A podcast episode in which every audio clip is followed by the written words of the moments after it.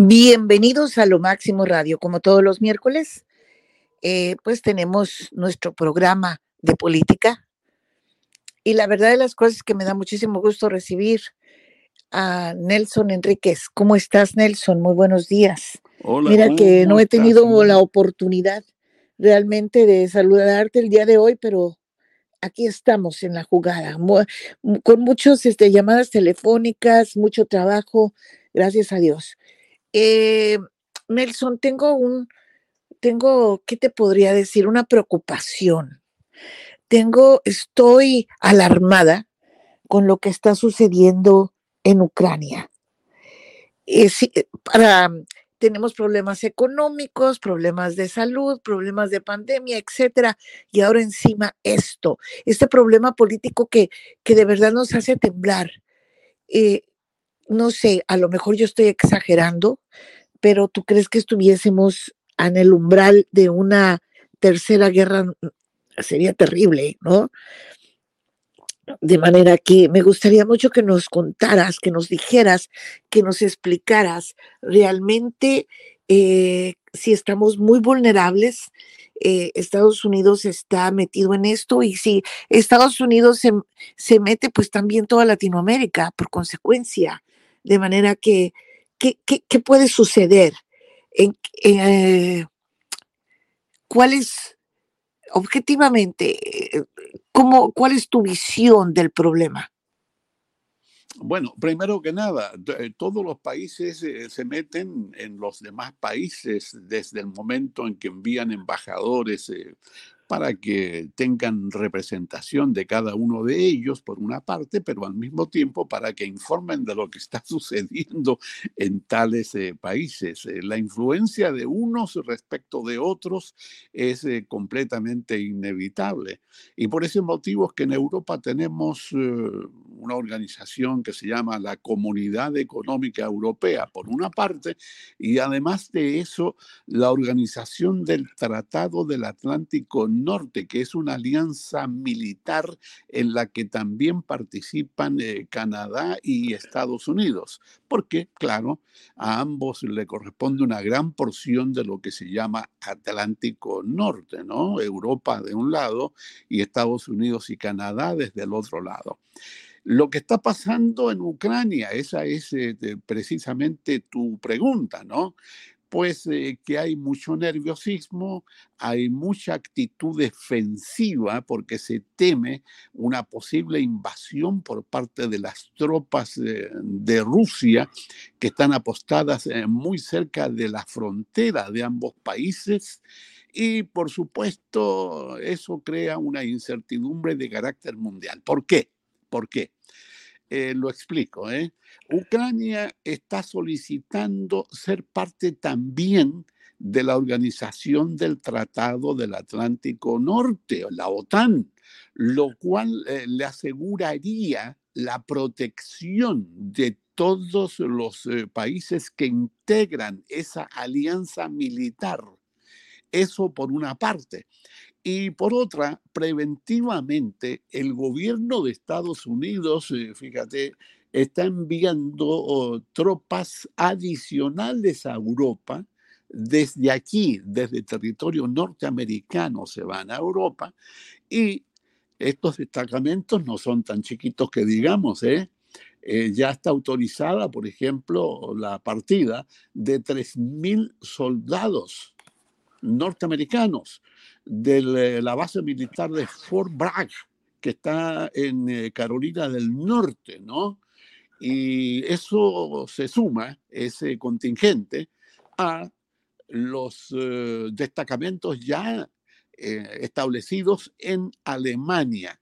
Por supuesto, imagínate, los rusos por una parte, eh, próximos a la frontera de Ucrania, y por otra, Estados Unidos enviando destacamentos militares extraordinarios a Europa.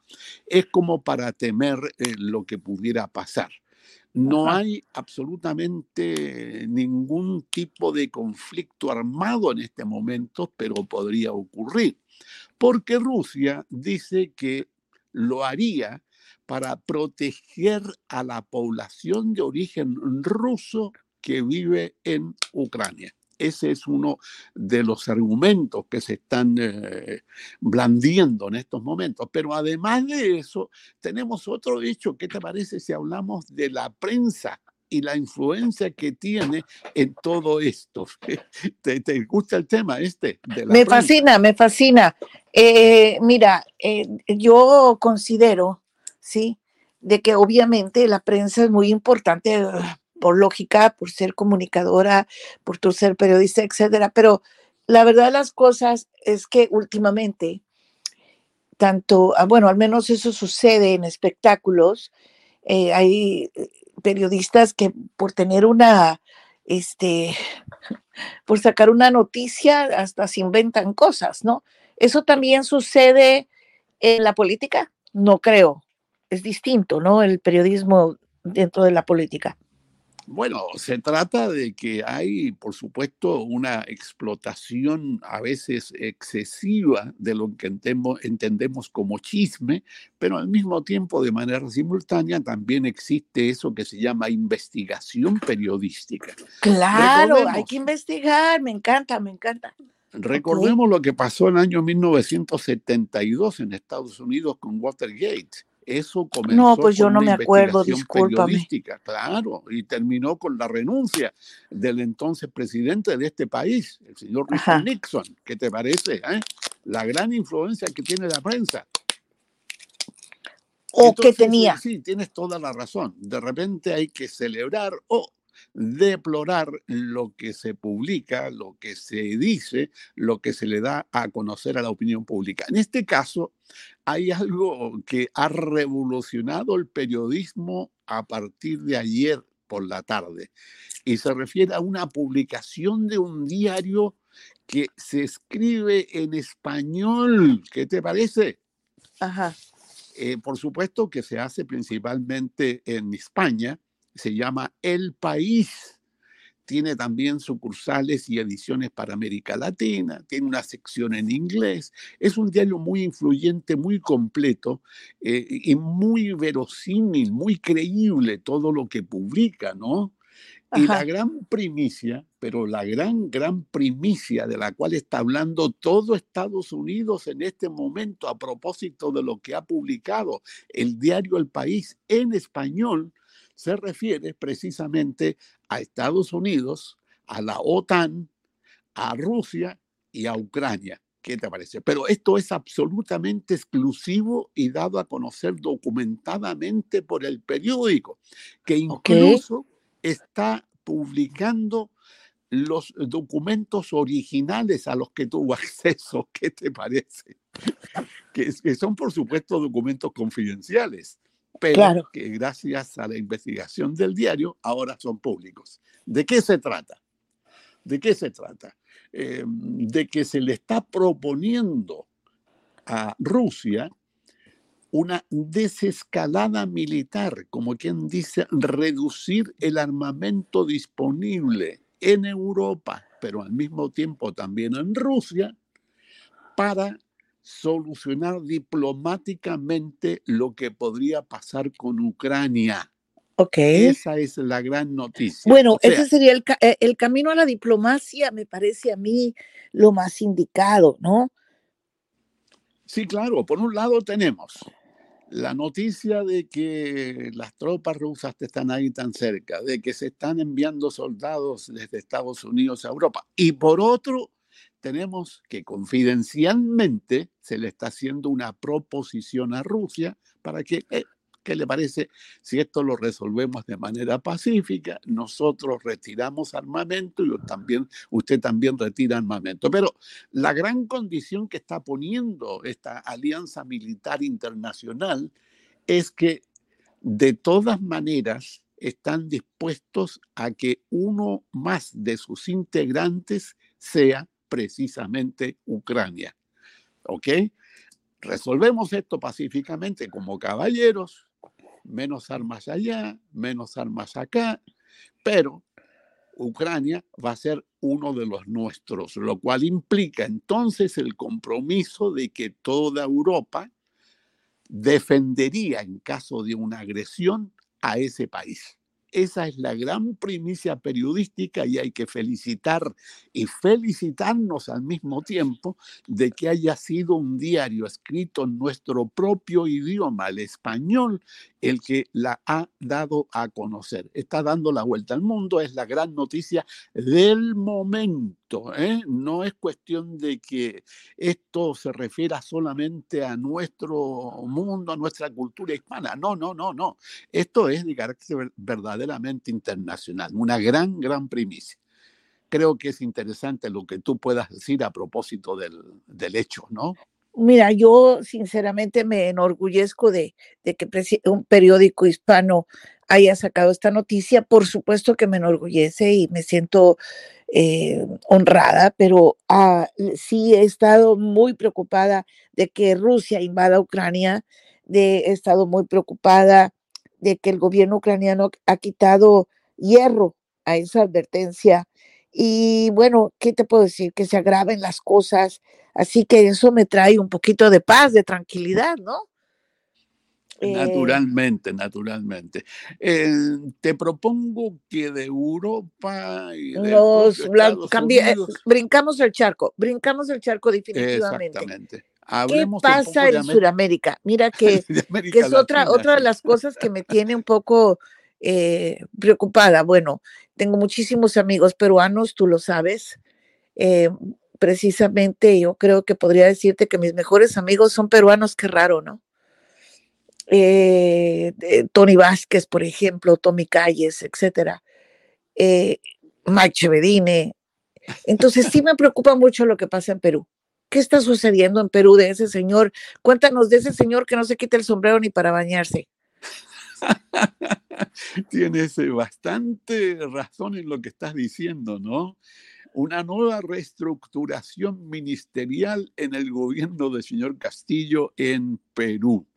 En el poquísimo tiempo que lleva como primer mandatario de ese país, eh, ya eh, ha tenido renuncias importantes de algunos de sus ministros y de nuevo ayer eh, presentó su nuevo gabinete. Ahora, lo que preocupa es que estas crisis sean tan frecuentes, eh, por una parte, lo cual sería una consecuencia de su falta de experiencia política, por un lado, pero al mismo tiempo está la parte divertida, ¿eh? tú la señalaste muy bien. Hemos visto en los noticieros de que dentro del Palacio Presidencial, allí en el Palacio Pizarro, como también se le conoce en el Perú, el señor Castillo no se quita en ningún momento su característico sombrero. y da un poquito de risa, ¿no? Porque se supone de que, hombre, las boinas, los sombreros, las gorras, como que se le quiera llamar, eh, dentro de lugares tan solemnes como los palacios presidenciales, se cuelgan en algún lado, ¿no? mientras se, se atienden asuntos de Estado. A ti misma te llama la atención, ¿no? Da la impresión de que el señor Castillo no se quita el sombrero tampoco para dormir, ¿eh? no solamente para... Sí, no, digo, en mi casa pasaba, mi papá usaba boina y de repente, este, al despertarse o al levantarse, lo primero que se ponía era la boina, ¿no? Entonces decías tú, hey, se te olvidaron las pantuflas. O sea, eh, hay, personas que dependen de un artículo y, y, se lo ponen como ahora, dependemos del, eh, a mucha gente se le olvida, pero a mí el cubrebocas no se me olvida jamás. Entonces, ese, ese de pequeño detalle eh, me llama la atención del señor que nunca deja el sombrero para nada. Trae, no sé si sea su bandera, sea una manera de identificarse eh, o quiera decir con eso señalar si yo soy del pueblo. No, no, no, no sé exactamente cuál sea su onda, ¿no? Pero de que siempre trae sombrero, trae sombrero. O sea, eso y lo identificas, ¿no? Por el, el presidente del sombrero. Este, y no es un pequeño sombrero, ¿eh? que conste, es bastante vistoso. Es como si tuviéramos, por ejemplo, un presidente mexicano eh, llevando toda la vida un sombrero de charro, imagínate, ¿no? Es un sí, algo parecido, algo parecido. Con todo respeto, él, él, tiene el derecho a usar lo que quiera, en ese sentido no lo estamos eh, de ninguna manera rechazando al señor, no, allá él. Así como, por ejemplo, en México también hubo un presidente que se hizo muy famoso por andar siempre con botas, ¿no? ¿Te acuerdas? Ah, sí, claro, Vicente el embotado. Claro, claro, claro. Siempre andaba con botas, nunca con zapatos. Bueno, anda con botas. Eh, es verdad, eso es verdad. pero ¿qué realmente está sucediendo? Porque mira que también en Chile están poniendo el gabinete y al parecer eh, los de la derecha no están muy de acuerdo con el gabinete. Entonces. Sí y no, sí y no. A ver. están de acuerdo completamente con la designación del ministro de Hacienda o de Economía. No tengo bien claro exactamente de que, era el presidente del Banco Central. Eso ha dado mucha seguridad eh, financiera, económica a ciertos eh, círculos en Chile, ¿no? Y una de las consecuencias directas ha sido, por ejemplo, la baja del dólar el dólar llegó a 850 pesos eh, por unidad y en estos momentos creo que se está cotizando alrededor de los 800. Ha sido una baja pero notoria desde el momento en que se anunció eh, cómo va a funcionar el equipo económico del nuevo presidente que asume el 11 de marzo en ese país, el último rincón del mundo junto con Argentina. ¿eh? ¿A ti te llama la atención esto de la denominación de último rincón? del mundo, ¿verdad? Sí, yo lo utilizo muy seguido, siempre le digo eso a mis amistades chilenas o a mi familia chilena, siempre se lo digo. Es, es, increíble, pero es así. Bueno, entonces, eh, ¿qué pasa con, con, tanto con el gabinete de Chile como con el gabinete de Perú? Eh, eh, este, ¿por, qué no, ¿por qué no nos explicas un poquito para entenderlo bueno, mejor? En Perú, en Perú las crisis, eh, lo cual resulta curioso, resulta raro en un gobierno que recién comienza. Y en Chile la evaluación de lo que viene porque esto naturalmente implica eh, darle mayor seguridad o mayor incertidumbre a los mercados, que es un asunto tan importante.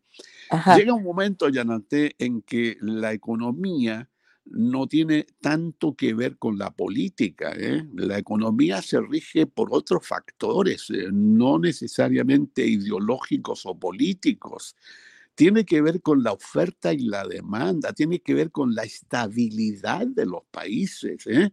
que se respeten los derechos humanos, que se respete la constitución, que se respeten las leyes, eh, todo eso.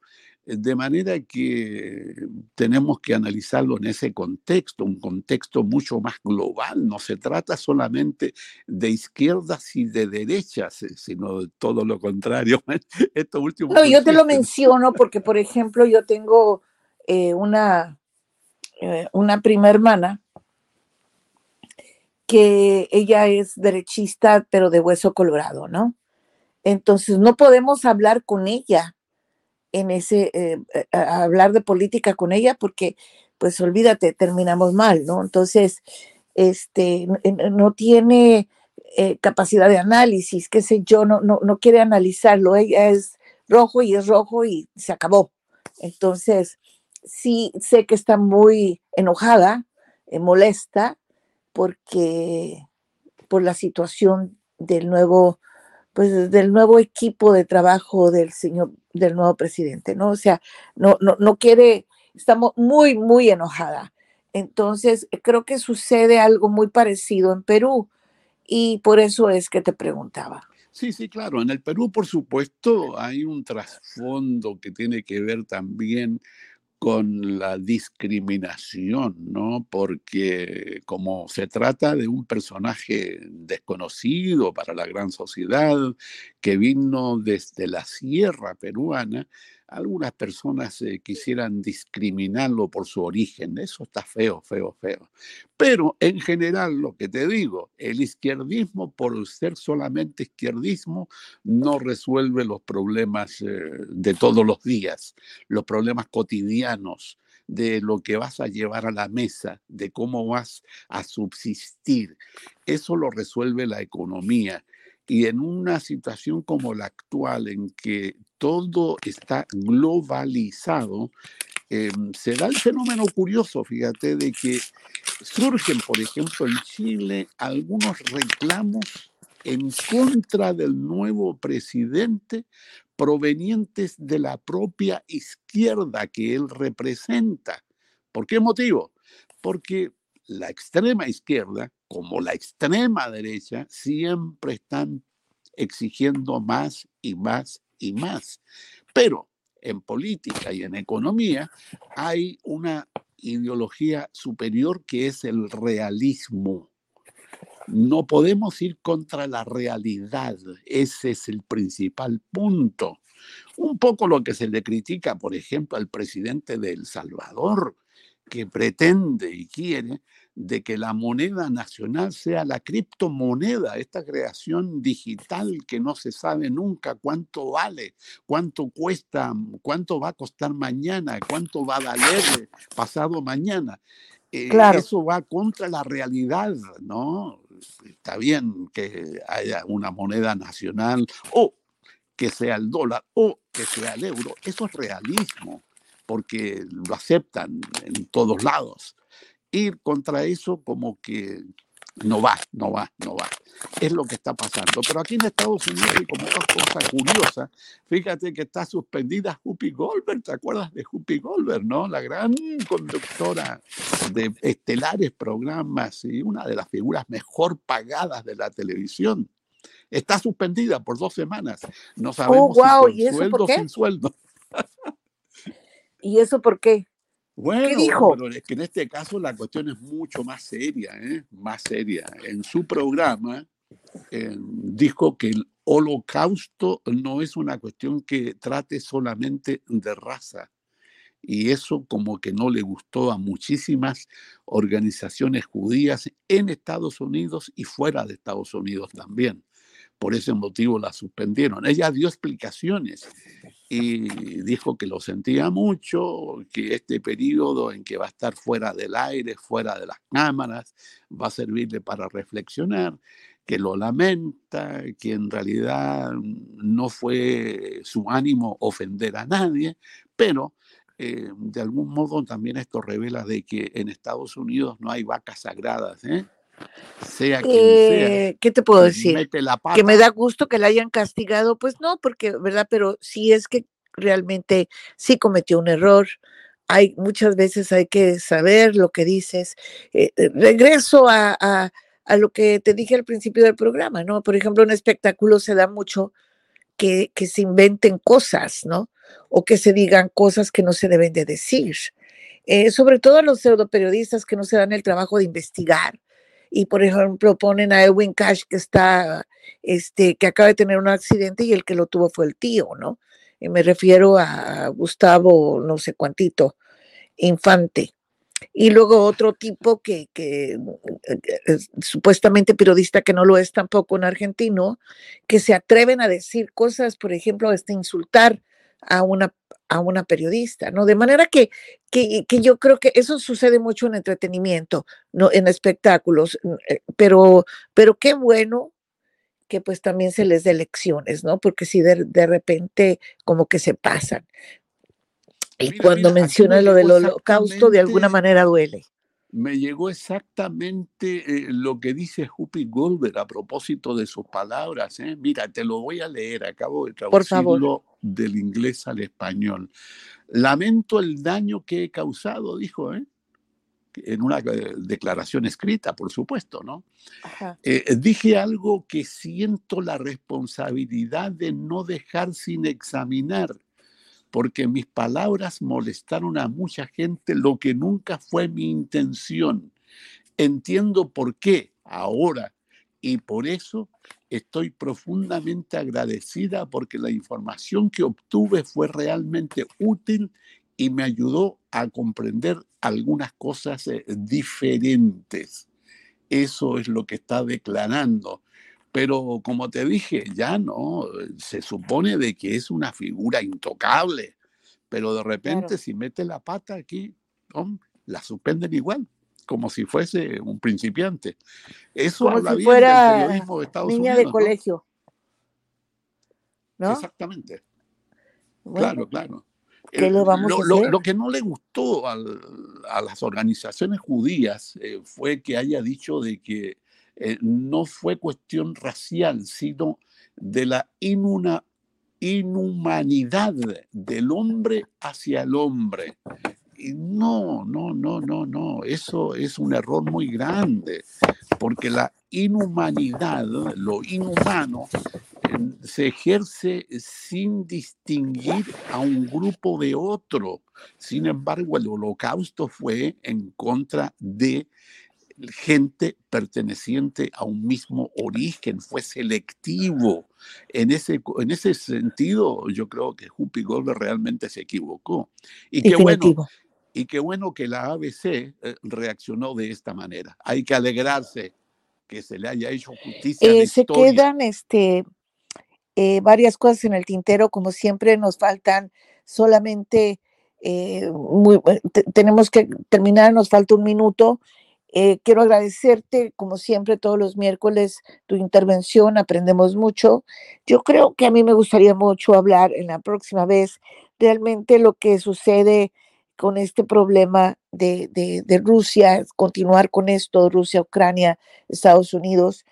Y por supuesto, ¿no? Este, también que afirma Trump que pues que sí tiene, que, que, es, que va a la presidencia es supuestamente eh, uno de los periodistas latinos también dice que los demócratas están cambiando a ser republicanos para apoyar a Trump.